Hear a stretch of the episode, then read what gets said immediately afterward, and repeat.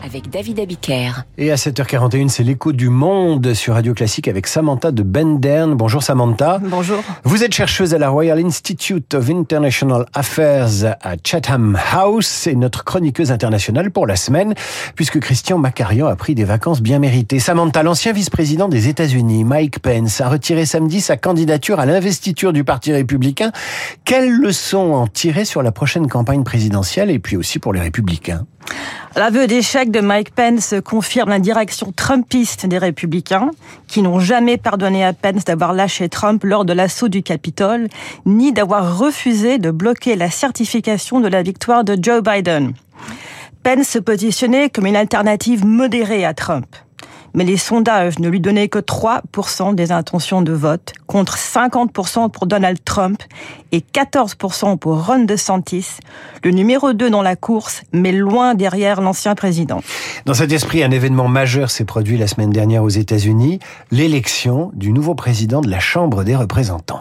Oui, après trois semaines mouvementées, pendant lesquelles aucune nouvelle loi ne pouvait être votée, faute de président à la Chambre, l'ultra-conservateur de Louisiane, Mike Johnson, a été élu.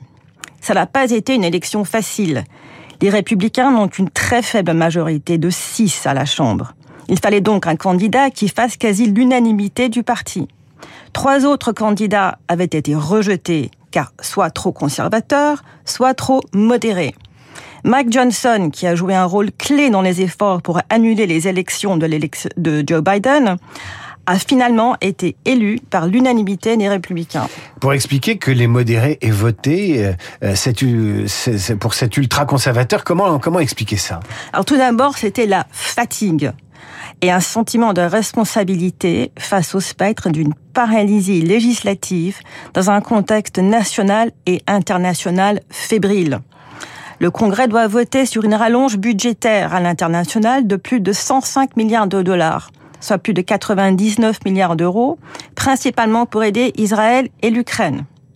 Sur le front intérieur, le gouvernement risque un arrêt total de ses activités si un nouveau budget n'est pas voté avant le 17 novembre.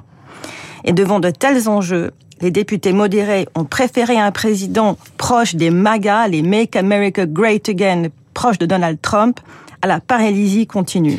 Est-ce que Trump a désormais la voie libre pour l'investiture républicaine?